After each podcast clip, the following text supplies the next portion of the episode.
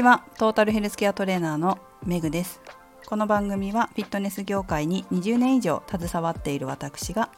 独自の視点で健康やダイエットに関する情報を解説し配信する番組です。本日のテーマはダイエットと歩き方をお送りします。ダイエットされている皆様歩き方気をつけていますか？私先日こんな女性を見ました。お尻の筋肉を使わずに足が体よりほぼ前ばかりで歩く後ろに行かないってことですね。そして膝が内側に入る歩幅が小さめ。こういう歩き方してる女性って結構ね見るんですよ。で比較的こう体格も一緒だったりするんですよね。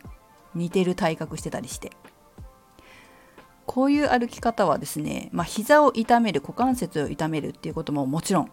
危ないんでやめた方がいいです。そしてやっぱりダイエット的にもちょっともったいないんじゃないかなというふうに思いますね。あの結構見てるとダイエットしたいっておっしゃる方って特徴的な歩き方するんですよ。それはですね歩くのが遅いっていうことと歩幅が小さいっていうことなんです。結構こういう方多いんですよね。ダイエットしたいっておっしゃる方に。で本当におすすめなのはもうちょっと早く歩こうっていうことと足をもう少し大股にして歩こう。そして手を振って歩こうっていうことです。こんな些細なことかもしれませんけど人って一日何千歩って歩きますよね。その何千歩って歩く中で消費エネルギーがやっぱり違うと思うんですよ。なぜなら歩幅ちっちゃくゆっくり手も振らずに歩いている人をイメージしてもらってじゃあそういう歩き方してる方どのぐらいの筋肉使って歩いてるかな？その歩き方でどのぐらいエネルギーを消費するかな？っていうイメージと逆に歩幅結構広めでそしてスピードも速くて両腕をしっかりと振って歩いている人。この方のこういった方の筋肉はどのぐらい使われているかな？消費エネルギーはどうかな？歩幅が小さくてゆっくり歩いて腕を振らない人と比べてどのぐらい消費エネルギーに差があるかな？じゃあこれが1年間続いたらどのぐらいのエネルギー差になるんだろう。これって体重にどう影響するんだろうっていうのをちょっとイメージしてみてください。いかがでしょうか？なんとなくスピード速く少し大股で大股というか歩幅広めでそしてしっかり腕を振って歩いた方が体の筋肉体中の筋肉たくさん使えていてなんか痩せやすそうじゃないですか？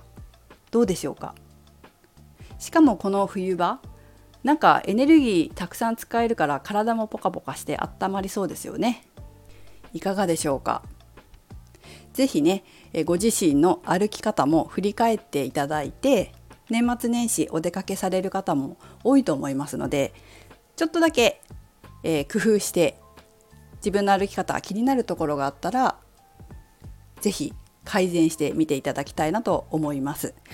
ただですね1個だけ注意点があるんですよ。それはね大股でじゃあ歩こうと思った時にお腹の力が抜けてると腰を反りやすくなってそして腰を痛めることがあります。それなんで知ってるかというと私が昔若い頃やったからです。代謝を上げるのに大股で歩こうと思ってで体の知識がそこまでなかった時だからただ大股で歩いてねでお腹の力が抜けてたらしくて腰反っちゃって腰痛めちゃったんですよ。なので皆さんには是非しっかりお腹の力を入れて腰を反らずに安全に歩いていただければと思います。しっかり手もね肩甲骨をよく動かして腕を後ろに引きながら、まあ、荷物持ってたら難しいけど、まあ、持ってなければ持ってない方の手だけでもね歩いてみてください。ということでやってみてね。メグでした。